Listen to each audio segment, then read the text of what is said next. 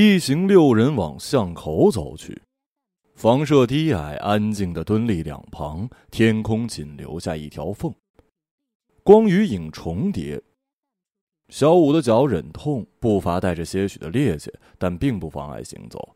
钱会计喝几杯啤酒，晕的却最厉害。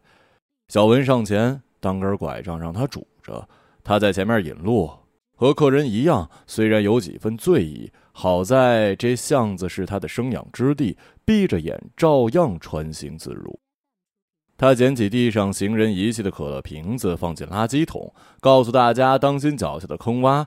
好像是回应他的提醒，钱会计一只鞋子后跟崴掉，干脆脱下，请小文帮忙拿着。转个弯，头顶那条缝隙像是拉链一样被谁哗啦用劲的拉开，月光灯光涌至眼前，天地豁然开朗。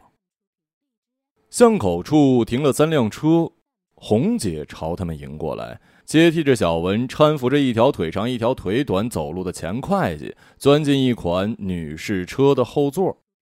两个局长坐面包车，小文、小五不识面包车豪华，礼让一番坐另一辆小车。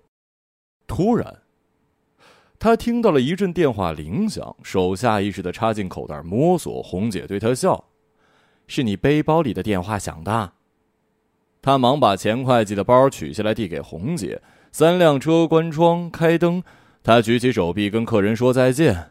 客人隐在玻璃里不见身影，看上去他像在跟车道别。三个司机懂他的尴尬，依次按一声喇叭，算是带客人答谢。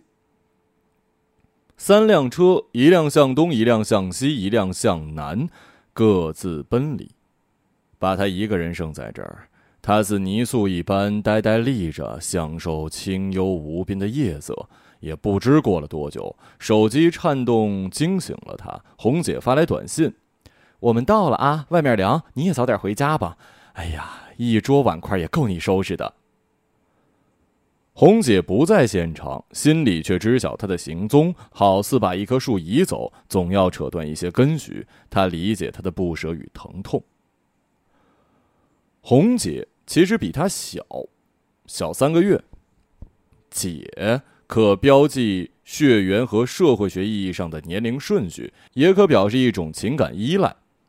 红姐为人热心，有能力、有魄力、有担当，遂得这样一个外号。遇到麻烦事儿，大家都习惯地说：“问问红姐。”红姐在计生委跟他们共事了十几载，被调走去教委财坏事干本行。红姐有艺术细胞，自小练芭蕾，后来父母逼迫改了行当，学了会计。几年不见，一桌人都认为红姐还是原来的模样，步态轻盈，黑漆漆的头发梳成小棒状插脑后。考虑到钱会计对于肥胖有关的词都过敏，大家闭口不谈红姐的身材。他同意他们说的，红姐不显老，但他判断一个人的生理学上的年龄不是依据亲眼所见，而是凭嗅觉。二十分钟前，红姐给大家打招呼，出去叫车。这段路将改造，偏僻破败，出租车嫌路况差，不愿意来。他叫车方便，家里兄弟姐妹拿驾照的人多。他送红姐至门口，红姐告诉他别再开啤酒了。钱会计舌头喝麻了，小五恶作剧的往他碗里夹了一个野山椒，他也没尝出来辣。风从巷道口穿过。撩起了红姐的头发，一缕熟悉的气息弥漫开。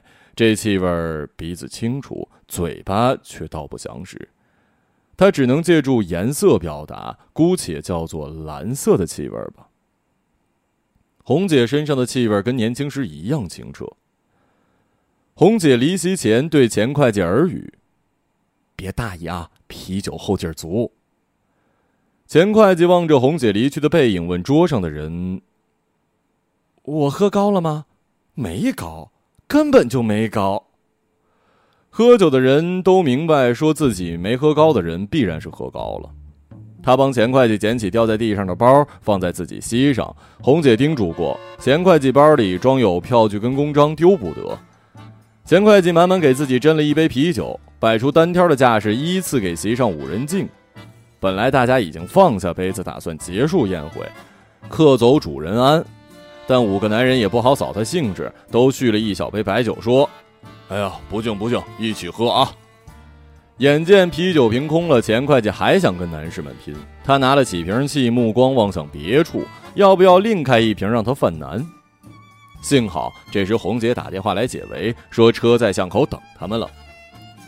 他专门为钱会计准备了牛奶，他爱喝的牌子莫斯利安。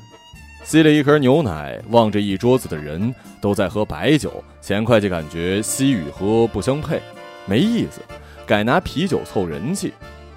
钱会计指着燕京，看到了吧，无醇的。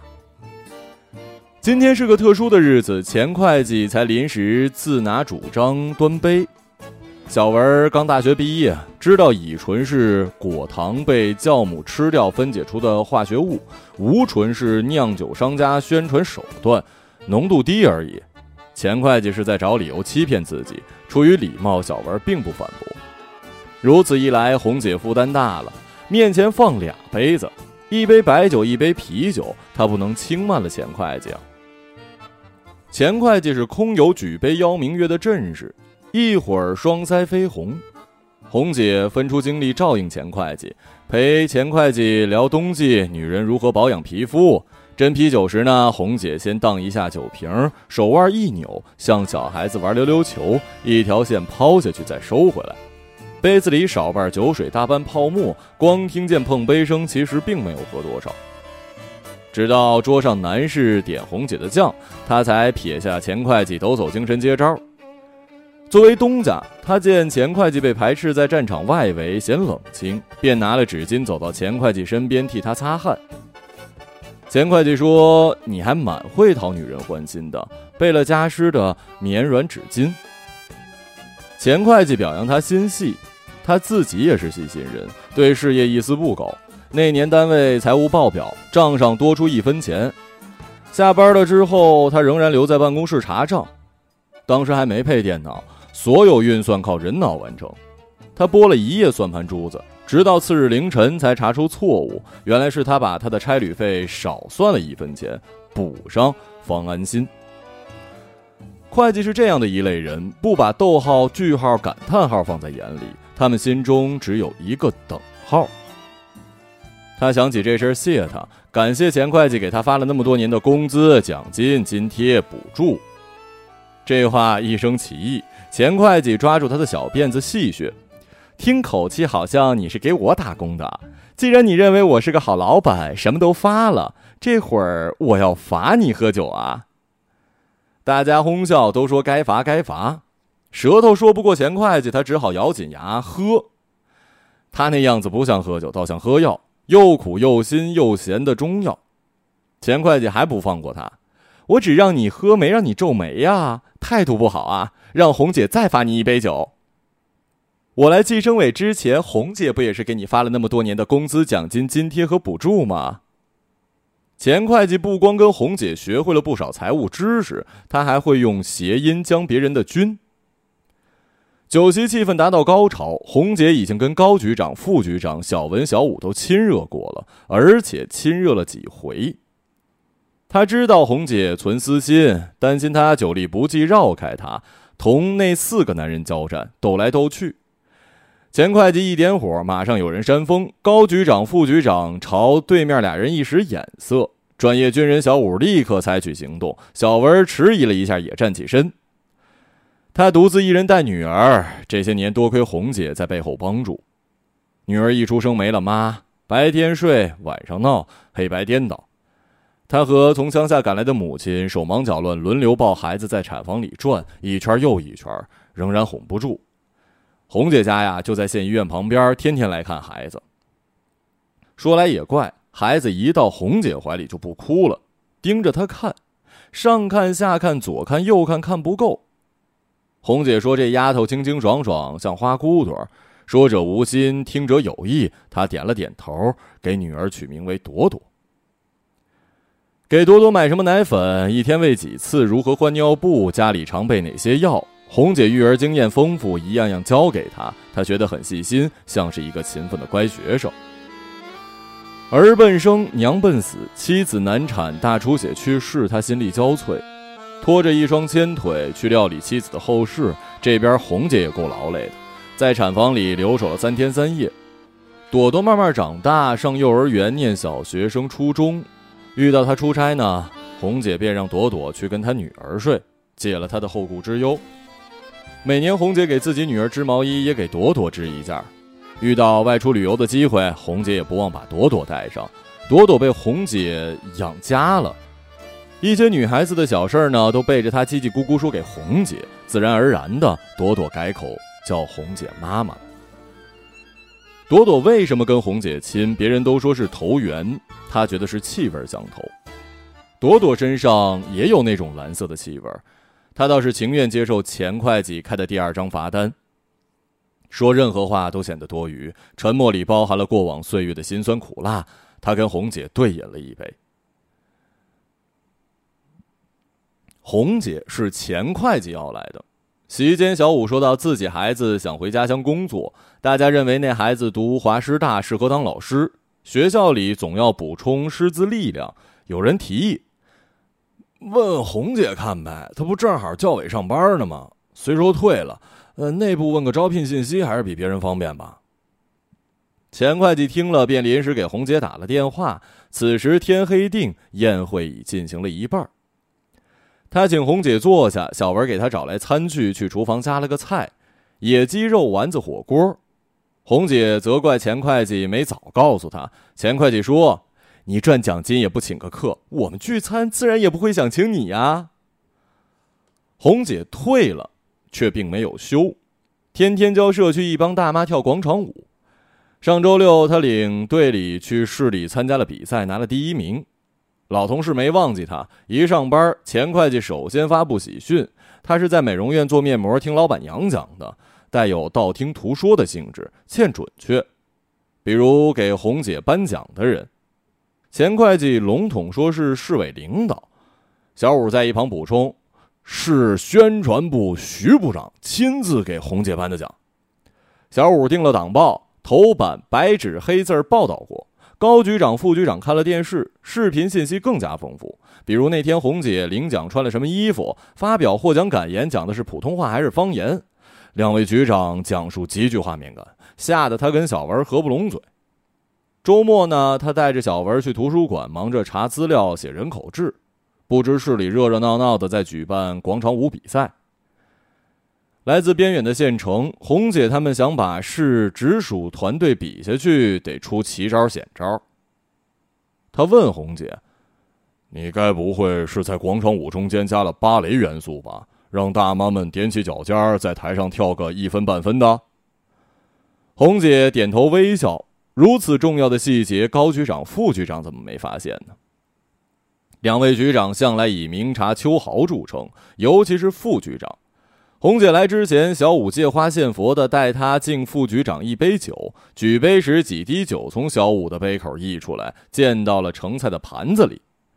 副局长伸出三根手指，说明数字：“呃，三滴啊。”哎呀，我不是故意的呀。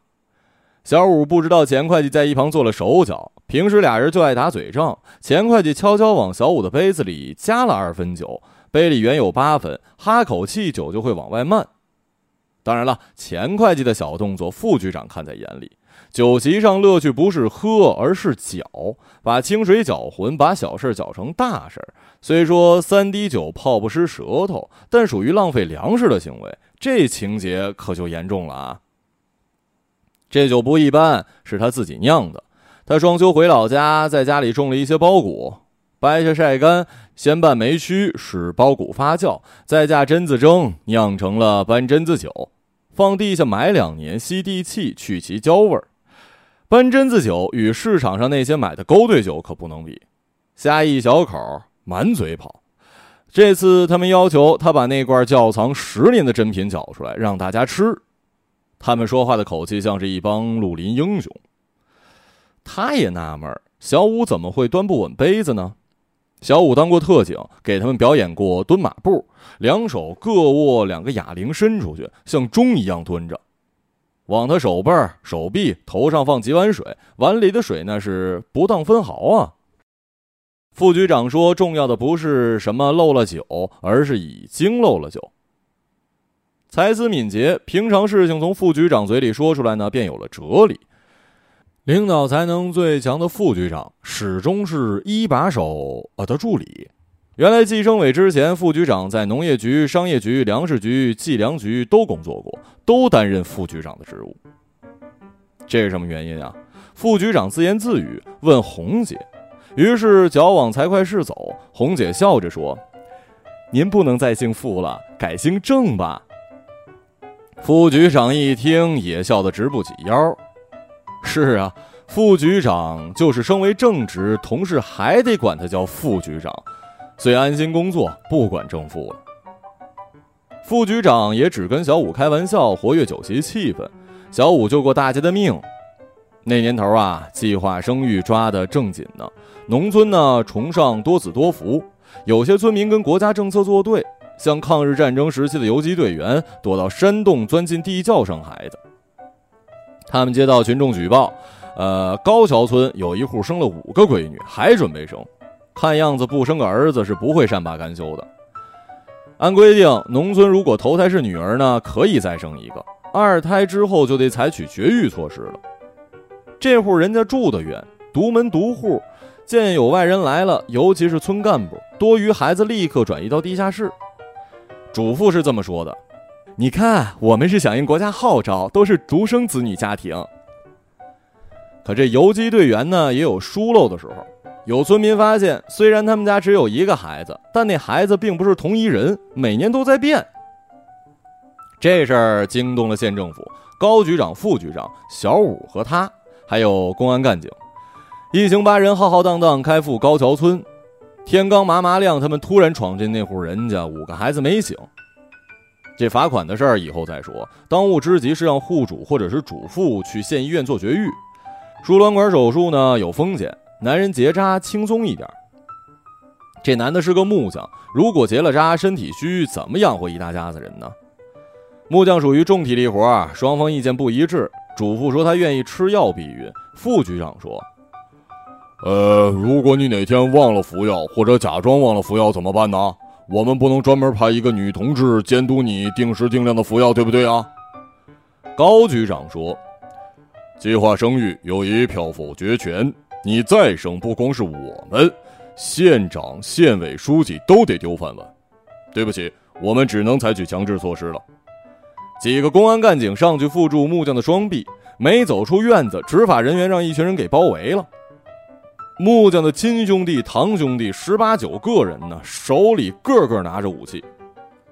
他们人多，推推搡搡把公安干警赶开。高局长、副局长不急呀，不顾个人安危，上前跟他们理论：“反了，你们还有王法吗？”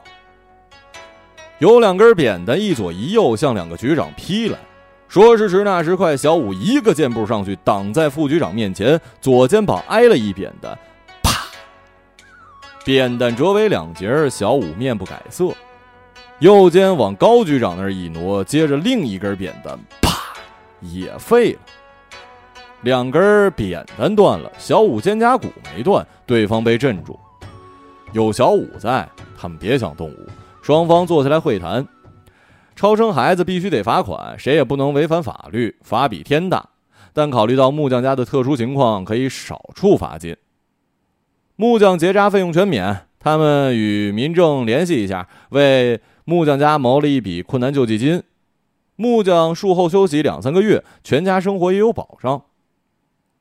大家喝着酒，讲着那惊险的一幕。小五谦虚：“哎呀，奔五了，英雄不提当年勇。”钱会计还没开始喝牛奶，他讲究啊，冷的饮品不沾口的。盒装牛奶不能放在微波炉里加温，要搁七八十度的水里泡温，再擦干净。钱会计过意不去，要自己动手。他说：“哎，你坐着，难得有机会替你服务一回，我愿意。你替我做了几回媒呀？”妻子去世，他一直担着。钱会计是刀子嘴豆腐心，想撮合他成个家。对方是钱会计的闺蜜，在钱会计的引荐之下，俩人见了面，吃了饭，还跳了舞，但最终不了了之了。钱会计猜她可能嫌闺蜜的年龄大，于是另介绍一个亲戚给他认识，也没成。亲戚自责长得胖，呃，他不热情啊，不咸不淡的。钱会计问他有什么要求，到底有啥要求吧？男多女少，二十几岁的帅小伙上南找对象，他哪有条件挑别人呢？相貌、性格都不重要，对他来讲，恋爱得先过鼻子这一关。鼻子只接受蓝色气味的人，这是他心底的秘密，不便对钱会计细说，说了他也不会理解，索性打定主意一个人过。妻子离世之后，他只能自己料理父女俩的生活，学白案红案。其实做菜也是门学问，钻进去其乐无穷。他的书柜里除了专业书《文史哲》，就是菜谱。这次他让同事们见识了他的厨艺，一桌子菜。除了海鲜跟牛肉，其他原料没花钱，来自于乡下老家。油是自己种的菜籽儿榨的，黄瓜、茄子、辣椒、梅豆也是他培养的反季节蔬菜。香菜、菠菜跟白菜呢，不用搭大棚，裸露在风里生长。老家亲戚送来一点野味儿也拿出来，他们吃的全是绿色食品。南客是只管吃，钱会计暗地里琢磨每道菜的别致之处，比如这泡萝卜干儿。一道家常菜，他做出来的口感跟别处不一样。钱会计没吃出红醋的味儿，他用什么调的色呀？一问是紫苏，山里采的野紫苏。光炒菜用的酱就好几种，豆瓣酱、甜面酱、番茄酱也是他自己个儿做的，还自创了新品种柿饼酱。钱会计说呀：“朵朵真享福啊，有你这样的专职厨师。”钱会计向来要强，身上撒的香水也是盛气凌人。不过在厨艺上，他只能甘拜下风。主菜是油桐鱼火锅，这种鱼有油气，只有一根毒刺。他在老家一处深水潭里钓的。副局长也爱钓鱼，但不会游泳，潭边危险，他也没约副局长。油桐鱼用鸳鸯火锅煮，半边麻辣，半边清汤。男人们吃麻辣，一人一条鱼，吃了不歇筷子再挑，待吃完了半边火锅，再去抢另外一半。钱会计不干了，哎，打住啊！清淡这边归我，哎，你们好意思跟女人争嘴啊？啊，我们是为你着想，你不正减肥呢吗？呃，油桐鱼脂肪高，尝一条就够了，剩下的我们帮你消灭。油桐鱼好吃不好钓，他钓了好几天才凑够一锅呢。哎，这种冷水鱼数量越来越少，难道他们也在实行计划生育？小五胡扯，一扯就扯到了本行。前些年啊，为了控制人口猛增，生育要有指标，大多家庭独生子女，干他们这行得罪了多少人，受了多少委屈，遭了多少罪呀！好在这些事儿上头领导晓得。高局长望着他说：“幸亏我们有你这根笔杆子。”作为办公室主任，你大力宣传了计生干部的先进事迹，写进工作总结上报，形成了新闻稿，在报纸、电台、网站发表。单位里的同事个个在媒体上露了脸，获过先进工作者、国策卫士、三八红旗手、新长征突击手。高局长举了一下手：“哎呀，荣誉称号太多，如同一列长长的火车呀！”高局长兴致勃勃的列举。脑子突然堵塞，除了火车头，拖在后面的车厢全卡在记忆里了。他把手放下，就是拍拍小文的肩，要小文多学学他。副局长接过高局长的话：“只有你自己一直默默无闻的写，白天写，晚上写，什么名誉都没有，孺子牛一头啊！”哎呀，不能这样讲啊！这写是我的工作，你们在背后帮我大忙了。他说的是两个局长帮他争取待遇的事儿。经两人努力，上头已经下了文件，他享受副局长的薪酬。现在呢，政策变了，据说开放二胎。以前是依法严厉打击超生，现在他们以同样的法律名义鼓励人们多生。怎么鼓励呀？是不是让他们在大街上见到处于呃婚育期的男女就振臂一呼冲啊，然后像是中国人民解放军战士一样英勇扑上去捆住他们？配了对儿，往洞房里硬推。这话是小五说的。钱会计点头，行，我先拿根绳索呀，捆了你老婆，把她跟街上那个不穿衣服的男叫花子捆一起。小五带头抢他的油桐鱼，还当众说他肥。不是一般的肥，是肥到不减不行的肥。他可是怀恨在心呢。众人笑得前仰后合，前面酒水震荡剧烈，想跃出杯子。平时在单位，大家表情严肃，就是笑也是捂着嘴，把四颗牙严严实实的关在嘴里。桌子下面一只皮鞋被一只高跟鞋踩住，小五痛得抽冷气。钱会计缩回脚对他说：“不是我啊，反正不是我踩的啊。”小五不跟女人计较，他关心的是计生委以后会不会关门了。高局长抽了口烟：“不会的，他有可能跟其他单位合并。”换个名称。桌上的人听了，纷纷放下筷子，感觉窗外的夜色加深了，陡然加深了。甲和乙合并与乙和甲合并不大一样，先后次序暗示了从属关系，何去何从堪忧啊！他插话安慰大家：“照我看呐，即使合了，等人口大幅增长啊，计生委又得分出来。”他一直在听客人说话，当客人们闭上嘴，陷入沉默，他才会咕嘟咕嘟冒个泡，看似漫不经心，却含了幽默，一下子化解了尴尬。说得好，咱干一杯。干的意思是一口吞，吞毕倒翻手腕，杯底朝天是人。西楚子民传承了霸王项羽的豪气，喝则随意，先象征性的嘬一小口，余下的酒可分几次慢慢饮用。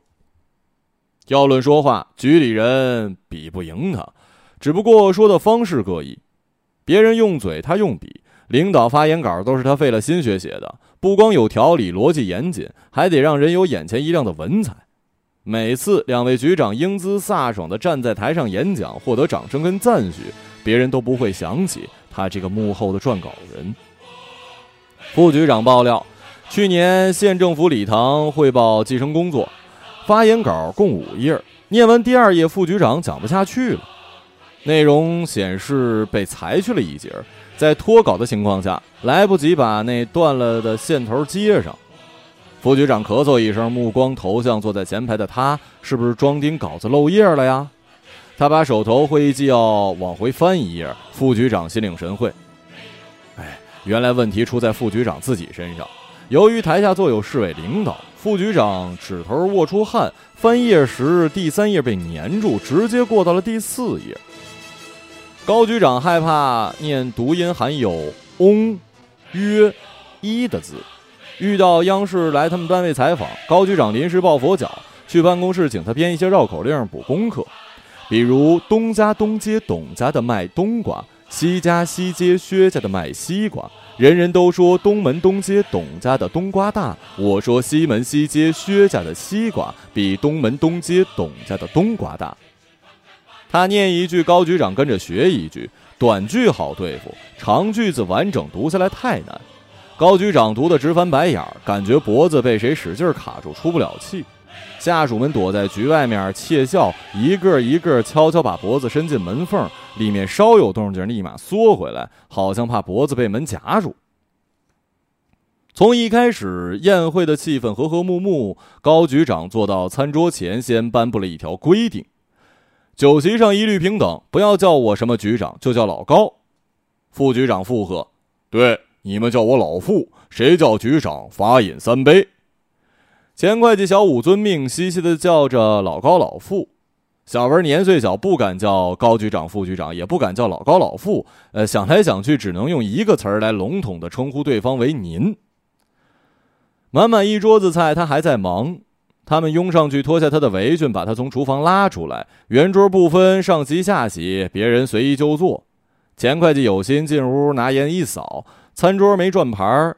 他挑摆有自己喜欢的菜的位置坐下。他前面的几盘菜呀，东家下过功夫，除了注重色香味，还雕了花花草草。他口水直流，想吃又舍不得拿筷子碰。小文最后入席，他们来赴宴，手里不空，都带了小礼物：一条从美国带回来不知道牌子的香烟，一个防身功能的电筒，一根钓鱼竿，一支钢笔。小文把礼物抱进他卧室，放得妥当。不用他说，也都知道分别谁送的，一看就明白。钱会计把礼物亲自交到他手上，送他女儿的一套化妆品，大瓶小瓶，嗯，碰破了可惜。朵朵快结婚了，用得上。朵朵坚持考医学院学妇产科。她出生时，如果医生医术高明一点，她妈妈就不会走。本科读完读研究生。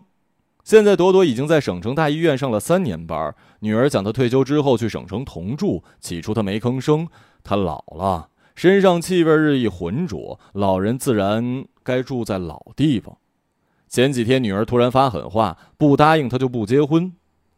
这招那丫头想不出来，她也不知道谁教唆的。早晨八点，他按时赴单位上班。其实所有移交都已办妥，他来似乎只为了在他那把坐了许多年的椅子上再坐一会儿，什么也不想，任凭对面小文从电脑键盘上敲出的雨声罩住他。小文科班出身，跟他一起编写半年人口志，能独当一面了。他正在发呆，高局长、副局长走过来，对他说：“忙了一辈子文案，今儿个你改个行，做红白二，让咱们饱顿口福吧。”局里人都知道他有一手好茶饭，都是红姐宣扬的。他们一直不好意思开口，再不说呀，他就要动身前往遥远的省城陪宝贝女儿去了。说不定我一生涓滴一念，侥幸汇成河，然后我俩各自一端，望着大河弯弯。终于敢放胆，嬉皮笑脸面对人生的难。一个朗读者，马晓成。从未成熟，还没能晓得，就快要老了。尽管心里活着的还是那个年轻人。不安而频频回首，无知的索求，羞耻与求救，不知疲倦的翻越每一个山丘，越过山丘。虽然已白了头，喋喋不休，时不我予的哀愁，还未如愿见着不朽。就把自先搞丢，越过山丘，才发现无人等候，喋喋不休，再也换不回温柔。为何记不得上一次是谁给的拥抱，在什么时候？我没有刻意隐藏，也无意让你感伤。多少次我们无醉不欢，咒骂人生太短，唏嘘相见恨晚，任女人把妆哭花了也不管。遗憾我们从未成熟还没能晓得就已经老了尽力却仍不明白身边的年轻人。给自己随便找个理由向心爱的挑逗命运的左右不自量力的还手。执着